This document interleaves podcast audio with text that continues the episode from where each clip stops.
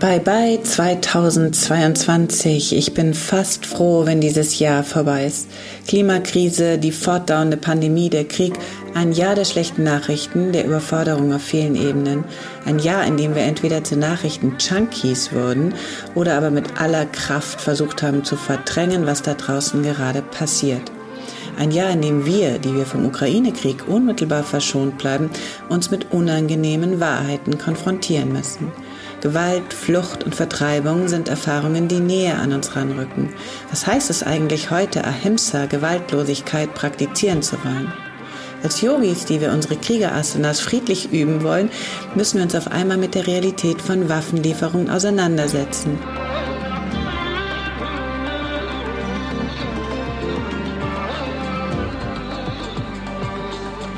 Herzlich willkommen zum Yoga Easy Podcast Besser Leben mit Yoga. Ich bin Christine Rübesamen und beantworte in dieser Folge eure Fragen. Diese Folge wäre ohne euch gar nicht zustande gekommen. In mancher Hinsicht war es auch ein gutes Jahr, ein Jahr, in dem viele Menschen verstanden haben, dass sich grundlegend etwas ändern muss, jenseits von Sonntagsreden auf Parteitagen. Frauen sind überall auf dem Vormarsch, die Diversität nimmt zu, marginalisierte Gruppen lassen sich nicht länger diskriminieren und das allgemeine Verständnis für seelische Gesundheit ist gewachsen. Jeder hat jetzt begriffen, wie wichtig Mental Health ist und dass einem das nicht unbedingt in den Schuss fällt. Und zuletzt ein Jahr, in dem auch das Thema Yoga und Meditation weiter an Popularität gewonnen hat.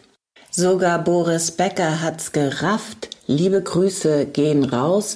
Er sitzt gerade im Gefängnis eine zweieinhalbjährige Haftstrafe ab in England in Oxfordshire und äh, wir erinnern mal an das fünfte Yama von Patanjali, Asteya. Ich übersetze mal, in dem Augenblick, in dem wir nicht stehlen, aber auch nicht um jeden Preis irgendwas besitzen wollen, bekommen wir alles, was wir brauchen. Das ist doch mal eine gute Nachricht. Boris Becker als Avantgarde der Askese, als Entsagungsgalionsfigur und übrigens ebenfalls aus England Mick Jagger, ein neuer Yoga-Influencer er macht religiös Yoga und behält auch so ganz nebenbei seine Jeansgröße. Ich schätze mal 26.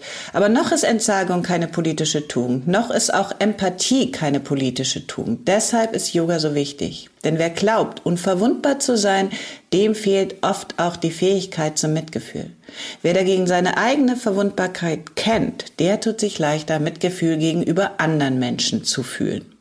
Zu sehen, was uns alle verbindet, heißt aber auch die Unterschiede zu tolerieren, sogar zu schätzen. Deswegen ist Yoga Easy so undogmatisch. Yoga Easy will nicht nur uns mit uns selbst verbinden und auch die Schülerinnen und Yoga-Lehrenden miteinander, sondern auch die Lehrenden der unterschiedlichen Traditionen miteinander. Also einfach alle, die Yoga lieben.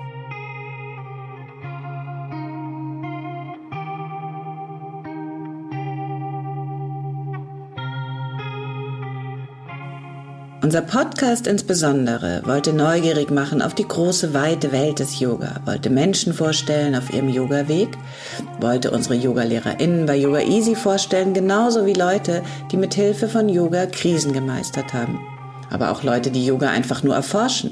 Der Podcast hat hinter die Kulisse der schillernden Yoga-Welt geschaut, hat schon vor Corona die Probleme eines Berufsstands als ungesicherte, oftmals prekäre Existenz beleuchtet und aufmerksam die Entwicklung, die Yoga im letzten Jahrhundert durchlaufen hat, dokumentiert. Es war ja auch ein langer Weg. Vom Geheimtipp einer esoterisch verträumten Elite Anfang des 20. Jahrhunderts, übrigens auch Nazis dabei, über die Emanzipation des Körpers und seiner Sexualität durch die Hippies bis hin zur neoliberalen Optimierungsmaßnahme zum Beginn des 21. Jahrhunderts bis in die Gegenwart zu einer Renaissance von Yoga als Instrument, den Körper unabhängig von gesellschaftspolitischen Konzepten zu verstehen.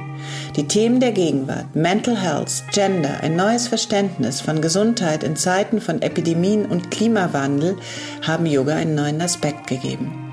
Wie kann es gelingen, in Zeiten globaler Krisenhaftigkeit stark und mutig zu leben, inneren Frieden zu finden? einen klaren Blick sowohl auf uns als auch auf unsere Verhältnisse zu werfen, fürsorglich nicht nur mit uns, sondern auch unserer Umwelt umzugehen. Nicht zuletzt war der Podcast auch ein Bildungspodcast, der sich zum Ziel gemacht hat, transdisziplinär nach Yoga zu fragen.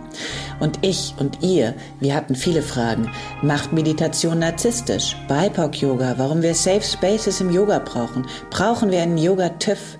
wie die Medizin Frauen ignoriert, Yoga bei Long Covid, die Angst als Yogalehrerin fake zu sein, warum wir Body Positivity brauchen oder eher nicht, warum Spiritual Bypassing ein Problem bei Yoginis ist.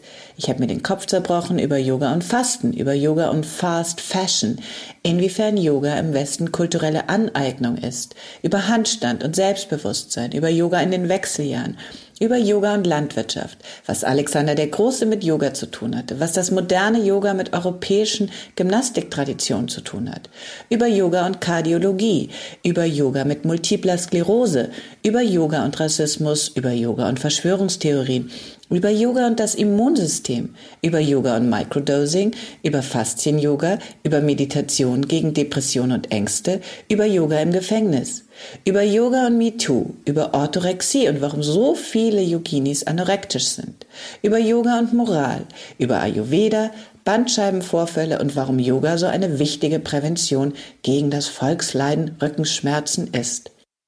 Über Yoga in der DDR, über Yoga für Geflüchtete. Zu Wort kamen bekannte Yogalehrende aus Deutschland, Patrick Broom, Anna Trökes, Nicole Bongartz, Ronald Steiner, die ihr alle von uns kennt, aber auch Ärzte wie Andreas Michalsen, Schriftsteller wie Karl von Siemens, der Wissenschaftler Simon Schindler, der Jesuit Michael Bort, der Unternehmer Michi Kern, die Yogalehrerin Juliane Afram, Carol Campbell, die Ayurveda Expertin Jana Scharfenberg und so weiter. Es gab jede Menge Lob und Zuspruch. Es gab auch Kritik, zum Beispiel zu einer Folge, in der es um Pränataldiagnostik ging und den Wunsch unserer Gesellschaft nach absoluter Kontrolle. Da hat mich mein Temperament mitgerissen, fürchte ich. Mehr Milde hätte sicher gut getan. Diese Folge haben wir euch, den treuen ZuschauerInnen, gewidmet und euren Fragen. Wir haben zehn Fragen ausgesucht, die ich versuche, so offen wie möglich zu beantworten. Susanne, du hast gefragt, wie regelmäßig praktizierst du wirklich auf der Matte? Wie motivierst du dich zu deiner Praxis, wenn du mal gar keine Lust drauf hast? Oder lässt du sie auch ausfallen? Liebe Susanne, eine exzellente Frage. Auf den ersten Blick klingt sie einfach, dabei ist sie alles andere als trivial. Ob und wie wir üben, rührt an eine viel grundsätzlichere, im Grunde philosophische Frage, wie wir nämlich leben wollen. Stellen wir uns vor, da wäre diese Frau mit fragwürdigem Charakter. Schon morgens rollt sie sich aus dem Bett, nur um sich eine Mousse Schokolade zu holen und vielleicht ihre Zigaretten. In einem Berg von Kissen versunken schaut sie so dann für die nächsten Stunden eine oberflächliche Serie an, bei der man absolut nichts lernt. Den Nachmittag verbringt sie schwatzend mit ihren Freundinnen auf dem Sofa, köpft eine Flasche Sekt nach der anderen und schläft nach einer späten und reichhaltigen Mahlzeit eingekleppt zwischen Mops und Mann schnarchend ein. Wie fragst du dich, motiviert sich diese Frau zu einer regelmäßigen Yoga-Praxis? Wie rollt sie zwischen Pralinenschachteln und Gesellschaftsspielen ihre Matte aus? Diese Frau würde, vermute ich stark, deine sehr berechtigte Frage nicht verstehen. Warum soll ich etwas tun, wozu ich keine Lust habe, würde sie vielleicht sagen. Ich denke nicht daran, würde sie vielleicht sagen und uns damit eine im 21. Jahrhundert unpopuläre Antwort liefern. Unsere Heldinnen sind Menschen mit starkem Willen, voller Ehrgeiz und Tatendrang. Sie lassen sich nicht hängen, sie powern durch und niemals wird man sie an einem Wochentag mit einem Buch auf einer Parkbank sitzen sehen. Mich schon. Und falls du es noch nie gemacht hast, liebe Susanne, empfehle ich es dir von Herzen. Und nun endlich zu deiner Frage. Was mich betrifft, ich übe jeden Tag seit mehr als einem Vierteljahrhundert. Motivieren muss ich mich dafür nicht. Ich glaube eben, das würde nicht funktionieren. Ich tue es aus purem Egoismus. Ich tue es, weil ich mich sonst komisch fühle, sozusagen nicht zu Hause. Wie sieht meine Praxis aus? Die ist eigentlich nur ein, zwei Mal die Woche eine 90-minütige Praxis, auf die will ich aber auch nicht verzichten. Normalerweise sind es vielleicht so 30, 40 Minuten. 40 Minuten vielleicht eher. Es gibt auch Zeiten, die körperlich sehr herausfordernd sind und dann übe ich Yoga Nidra. Es kann aber auch sein, dass ich mit Yoga Nidra anfange und dann wird doch mehr daraus. Regelmäßig zu üben ist leichter als man denkt. Vernunft spielt, wie Wissenschaftler herausgefunden haben, kaum eine Rolle. Der entscheidende Punkt ist, dass es sich gut anfühlen muss. Was sich gut anfühlt, das macht man gerne. Zweite Frage ist von Katharina. Katharina fragt, praktiziert deine Familie, dein Mann auch Yoga? Eine Hälfte ja, die andere kategorisch nicht. Mein Mann hat sich mal ganz schön reingehängt bei Chiva Mukti in London. Aber so richtig groß war die Liebe nicht. In Berlin ist dann mal jemand auf seine Matte getreten, da war es dann aus. Aber er meditiert. Dritte Frage, Christiane. Hast du Freunde, die überhaupt nichts mit Yoga anfangen können? Versuchst du diese zu bekehren? Hm. Es ist ein Wunder, dass ich überhaupt Freunde habe. Nachdem ich angefangen habe, intensiv zu üben, habe ich meiner Umgebung, wirklich jedem, ungefragt Nackenmassagen aufgedrängt, habe Veganismus gepredigt und wirklich jedes Gespräch auf Gedeih und Verderb Richtung Yoga gebogen. Das ist aber lange vorbei. natürlich jetzt, seitdem ich niemanden mehr missionieren möchte, werde ich andauernd gefragt, was Yoga kann, welche Methode die richtige für welche Probleme ist, was Meditation kann. Ich werde auf Partys sogar zur Seite gezogen und nach bestimmten Asanas gefragt oder auch, was man jetzt mal schnell gegen Hämorrhoiden oder einen steifen Hals machen könnte. Vierte Frage von Ursula.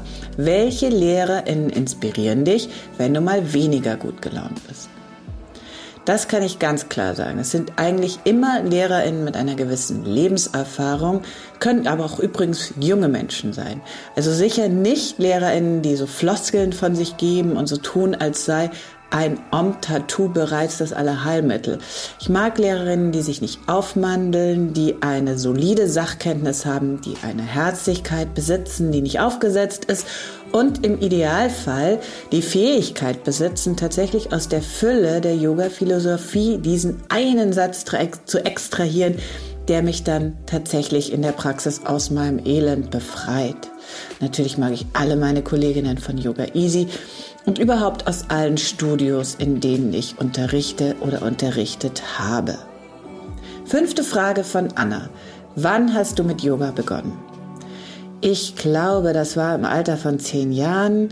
Ich kam vom Ballett nach Hause. Draußen war es dunkel. Damals ließ man die Kinder noch alleine nach Hause gehen. Ich hatte vielleicht noch die Klaviermusik im Kopf, dazu ein aufziehender Herbststurm oder ein Platzring und auf einmal war da die Möglichkeit, sich zu verwandeln. Als Kinder haben wir die Fähigkeit, uns komplett eins mit dem Körper zu fühlen. Wir denken gar nicht drüber nach. Formal habe ich erst als junge Frau angefangen. Das war in New York. Ich war neu in der Stadt, hatte keine Freunde und im Yogastudio war ich dann als Fremde plötzlich zu Hause. Sechste Frage von Sabine. Hast du ein Yoga-Ziel, eine Pose oder spirituell? Ja, habe ich allerdings. Ich wünsche mir nicht nur für mich, sondern für uns alle, dass wir uns als Yogis gesellschaftlich engagieren. Das wünschen sich nicht alle. Ich bin da relativ, ähm, ich will nicht sagen auf verlorenem Posten, aber in der Minderheit. Aber das wünsche ich mir. Ich wünsche mir das ganz handfest. Ich finde, wir haben ein wertvolles Wissen. Wir wissen, wie man einen klaren Kopf behält, wie man körperlich stark und emotional stabil bleibt. Die Wirkung von Yoga ist durch zahllose Studien wissenschaftlich belegt. Dieses Wissen undogmatisch möglichst vielen Menschen zugutekommen zu lassen, das ist mein Ziel. Dafür gibt es in der Yoga-Philosophie selbst eigentlich wenig Anhaltspunkte. Ich muss also zurückkommen auf Christianes Frage, ob ich andere bekehren möchte und muss wohl oder übel meine Antwort revidieren. Ja, ich will, dass möglichst viele Menschen die Möglichkeit haben, ihren Körper weniger als Objekt zu erfahren, sondern eher so als Freund. Also ja, ich will die Leute vielleicht doch bekehren. Wie entsetzlich. Tatsächlich ein Yoga-Ziel zu haben, ist gar nicht so einfach, denn Yoga ist ein stetiger Prozess, ist als Gegenstand selbst ständig in Veränderung. Yoga im 21. Jahrhundert hat für mich die Funktion, unsere Beziehung untereinander zu stärken. Also erst die Beziehung zu uns selbst, dann die Beziehung untereinander. Zusammen zu wachsen, sich gegenseitig mit Empathie und Achtsamkeit zu begegnen, das äh, ist mein Verständnis von Yoga. Da kann uns Yoga unterstützen, anstatt sich äh, immer zu gegenseitig übertrumpfen zu wollen und sich mit äh, Paranoia und Hybris zu belauern und auszunutzen. Ohne dieses Ziel ist Yoga für mich tatsächlich nur Gymnastik. Die schwierigen Asanas, nach denen du auch gefragt hast, die habe ich soweit mir bekannt in jungen Jahren alle geknackt. Die interessieren mich jetzt eigentlich nicht mehr so wahnsinnig. Siebte Frage von Johanna. Johanna von Yoga Easy. Wie können wir LehrerInnen die Fülle, Tiefe und Ganzheit des Yoga in der Kürze einer Stunde oder gar eines Insta-Videos vermitteln? Ich würde sagen, gar nicht erst versuchen, die Fülle des Yoga, seine jahrhundertealte Geschichte, also bis zur jüngsten Neurowissenschaft in einer Stunde zu vermitteln, das geht gar nicht. Wozu auch? Wir haben doch Zeit. Was wir aber schaffen können als LehrerInnen, ist es wie bei einem, sagen wir mal so, Gruß aus der Küche, einen Vorgeschmack zu vermitteln, wie es denn wäre, tatsächlich für einen etwas längeren Moment friedlich bei sich zu bleiben. Eine Herausforderung, nicht beleidigt und empört abzuweisen, sondern anzunehmen. Sich vor Veränderung nicht zu fürchten, sondern Transformation zu begrüßen, klingt einfach, ist natürlich fürchterlich schwer. Wenn uns das in der Gruppe gelingt, also darauf Appetit zu machen, dann haben wir eine Menge erreicht. Die achte Frage, da wissen wir nicht mehr genau, von wem das war. Warst du schon mal in Indien im Ashram? Ja, war ich mehrmals. In Rishikesh, in Varanasi und ganz unten in Karnataka und natürlich im Osho Ashram in Pune. Jedes Mal fand ich die Vorstellung, aus der wirklichen Welt in eine andere Magische zu wechseln und mich dabei in alten Büchern vergraben zu können, ungeheuer verlocken. Und egal wie ärmlich und wie dürftig der Ashram oft war, war das nach wie vor faszinierend für mich. In Pune allerdings war der Osho Ashram ein reines Disneyland inklusive Giftshop und AIDS-Test, damit man überhaupt rein darf. Am bewegendsten war eine Szene in einem Ashram in Varanasi, in den sich ein Mann zum Sterben zurückgezogen hatte. Das ist ganz gewöhnlich. Wobei mich natürlich interessiert, ob sich die Frauen auch dieses Privileg herausnehmen dürfen. Und ähm, also der Mann im Ashram äh, läuft durch den Garten und trifft seine Familie am Eingang, am Zaun sozusagen. Die treffen sich da und machen sowas, äh, was aus der Ferne so wie Smalltalk aussah und dann haben sie sich wieder getrennt.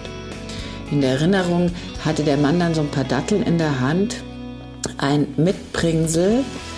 Äh, ja, das ist lange her und äh, die Szene bewegt mich immer noch. Neunte Frage, gibt es einen Unterschied zwischen Yoga in den USA und in Europa? Heute weniger, aber früher in den 80er und 90er Jahren gab es einen sehr großen Unterschied. Die Massenbewegungen, die wir im Yoga gesehen haben ab Mitte des letzten Jahrhunderts in New York, San Francisco, Los Angeles oder London, die hat es in Europa nie so gegeben, auch nicht in Deutschland. Meine These ist, dass Yoga bei uns bis heute unter Esoterikverdacht steht und es höchste Zeit wird, diesen Esoterikbegriff zu klären. Dazu müssten wir uns aber mit der jüngeren Geschichte von Yoga in Deutschland beschäftigen, also von Yoga im Nationalsozialismus. Und diese Beschäftigung steht aus. Allgemein werden äh, historische Hintergründe von Yoga sehr neblig dargestellt, fast so als wollte man nicht so genau hinschauen, um die Heilserwartungen, die wir an diese alte indische Technik stellen, nicht zu enttäuschen. Matthias Tietke hat übrigens ein sehr gutes Buch geschrieben, erschienen im Ludwig Verlag, über Yoga im Nationalsozialismus, in dem er versucht, mit allen möglichen Mythen aufzuräumen, aber auch ganz klar demonstriert, welche Aspekte tatsächlich von Yoga dafür verantwortlich waren, von einem faschistischen, auf Unfreiheit und Rassentheorie basierenden Denken annektiert zu werden.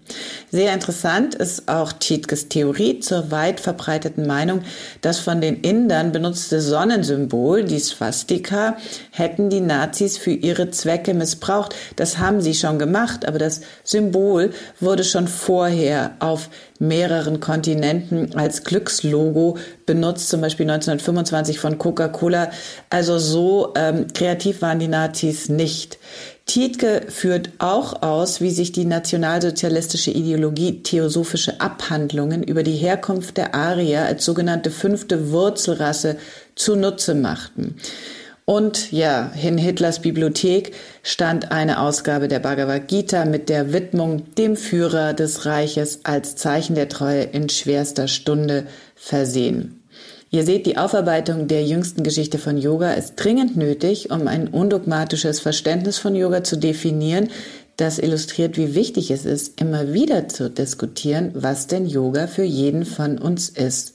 Ich glaube, das muss passieren, damit Yoga auch in Deutschland reflektiert und modern geübt werden kann.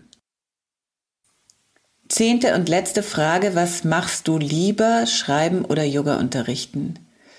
Nils, können wir sagen Schreiben oder Yoga? Denn zwischen Yoga unterrichten und Yoga üben ist für mich gar nicht so ein Riesenunterschied. Was mache ich lieber? Also am liebsten liege ich im Bett und lese, Schreiben oder Yoga. Beides sind Versuche, die Welt für uns verständlich zu machen.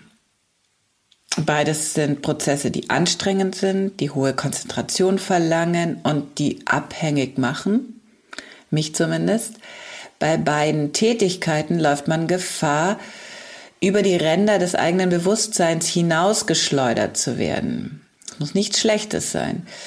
Yoga hat einen Vorteil gegenüber dem Schreiben, und zwar als primäre Erfahrung. Obwohl das gilt vielleicht sogar auch für Schreiben. Nils, was für eine schwierige Frage. Also Yoga hat einen Vorteil, weil es als nichtsprachliche Erfahrung einem ein intuitives Erkennen ermöglicht, eine unmittelbare Anschauung. Und ähm, wir machen eigentlich alle nur noch sekundäre Erfahrungen. Also irgendjemand anders hat alles für uns schon sortiert und beschrieben. Yoga dagegen ist immer primär. Irgendwann im hohen Alter oder vielleicht auch in gar nicht so ferner Zukunft sitze ich vielleicht nur mehr im, am Fenster und schaue hinunter und den anderen meinem Leben zu, ähm, dann werde ich aber immer noch nicht alleine sein. Ich werde meinen Atem haben und meinen Körper, der Geschichten erzählt, wenn ich nur zuhöre. Und auch das ist dann für mich Yoga. Und das heißt es ja auch ganz wörtlich übersetzt, Yoga heißt Verbindung. Das heißt, auch wenn diese Folge die vorerst letzte Folge ist von unserem Yoga Easy Podcast, besser leben mit Yoga, bleiben wir natürlich in Verbindung. Ganz einfach über die wunderbaren Live-Klassen bei Yoga Easy, über die Videos, vielleicht in meinen Retreats. Ihr werdet weiter von mir lesen. Yoga Easy ist nach wie vor für euch da mit wunderbaren Videos und wie immer kannst du mit dem yogaeasy.de slash podcast Gutschein direkt ausprobieren was Yoga tatsächlich alles drauf hat und wie es auf dein Bewusstsein wirkt. Also vielen Dank. Ich finde es ganz schrecklich, immer so persönliche Fragen zu beantworten, aber ich habe es heute einmal für euch gemacht. Jetzt habt ihr ein bisschen Ruhe und hört euch selber zu. Und wir sehen uns sehr bald. Bye bye.